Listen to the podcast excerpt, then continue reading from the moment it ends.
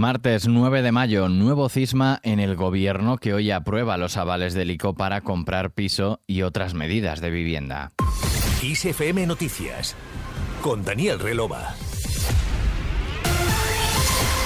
El Consejo de Ministros autorizará este martes la creación de una línea de avales del ICO que cubra hasta el 20% del crédito hipotecario de familias con hijos a cargo y jóvenes de hasta 35 años, junto a otras medidas ya anunciadas para impulsar la promoción de más de 60.000 pisos con los que ampliar el parque público. La nueva línea del ICO, avanzada por el presidente Pedro Sánchez este fin de semana, ha sido criticada por sus socios de gobierno. Escuchamos a la vicepresidenta Yolanda Díaz.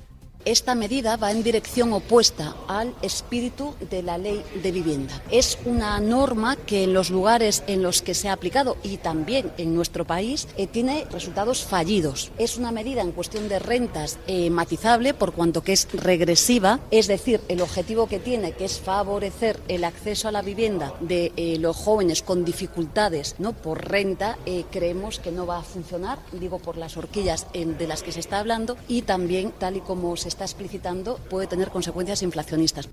Las propuestas de Sánchez tampoco gustan en el PP. Íñigo de la Serna, coordinador del programa electoral del Partido Popular, ha asegurado que las propuestas del Gobierno para poner más viviendas en el mercado y abaratar el alquiler son un disparate que van a agravar aún más el desastre del precio de la vivienda en el alquiler.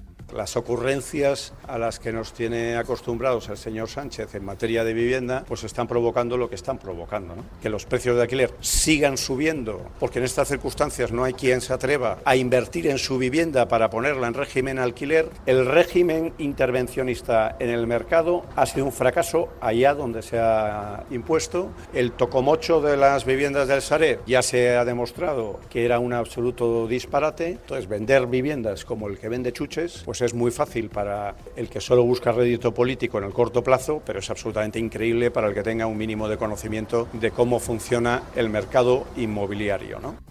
El exministro de Fomento ha asegurado además que candidatos del PP ya habían anunciado la misma medida con muchísima antelación. Seguimos ahora en Estados Unidos, que afirma vivir una crisis por los tiroteos. Lo ha dicho la Casa Blanca tras el ataque de este fin de semana en Allen, Texas, donde murieron ocho personas, entre ellas menores de edad.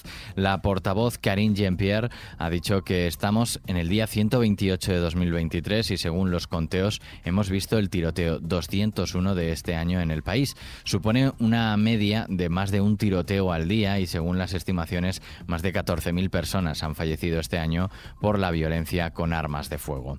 Por otro lado, la Casa Blanca ha afirmado que no va a normalizar las relaciones con Siria pese a la readmisión del país en la Liga Árabe. Para Estados Unidos, la decisión de la organización panárabe no significa que la crisis siria se haya resuelto. De hecho, Joe Biden ha prorrogado un año más la emergencia nacional con respecto a las acciones del gobierno de Bashar al-Assad, al tiempo que ha condenado las violaciones de derechos humanos en el país. Con esta medida, el gobierno estadounidense mantiene en vigor la orden ejecutiva decretada el 11 de mayo de 2004.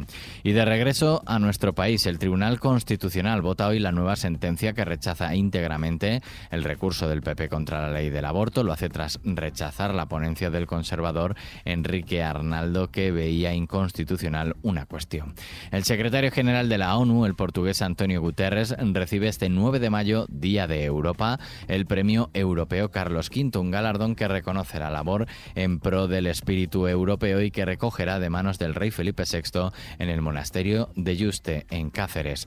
Y más de 1.500 efectivos garantizarán la seguridad en el partido Real Madrid-Manchester City, que se celebra en la capital madrileña hoy martes a partir de las 21 horas. Vemos qué tiempo nos espera Ahoj. La influencia de un frente atlántico dejará lluvias y chubascos ocasionales en el tercio norte peninsular que se irán extendiendo de oeste a este, afectando a Galicia, área cantábrica, Pirineos y nordeste de Cataluña y con chubascos tormentosos ocasionales en los sistemas central e ibérico. Es posible que también se registren chubascos tormentosos ocasionales con alguna tormenta en los sistemas central e ibérico y algunos más probables en el entorno de Baleares y litoral norte de Cataluña. Las temperaturas máximas bajarán en los tercios oeste y noroeste peninsulares y subirán en el área mediterránea y sureste, con valores superiores a los 35 grados en el Valle del Guadalquivir, interior de Málaga y de Valencia y sur de Gran Canaria. Se superarán los 30-32 en amplias zonas del interior de la mitad sur y se registrará un ascenso generalizado de las mínimas. Nos vamos, como siempre, hablando de música.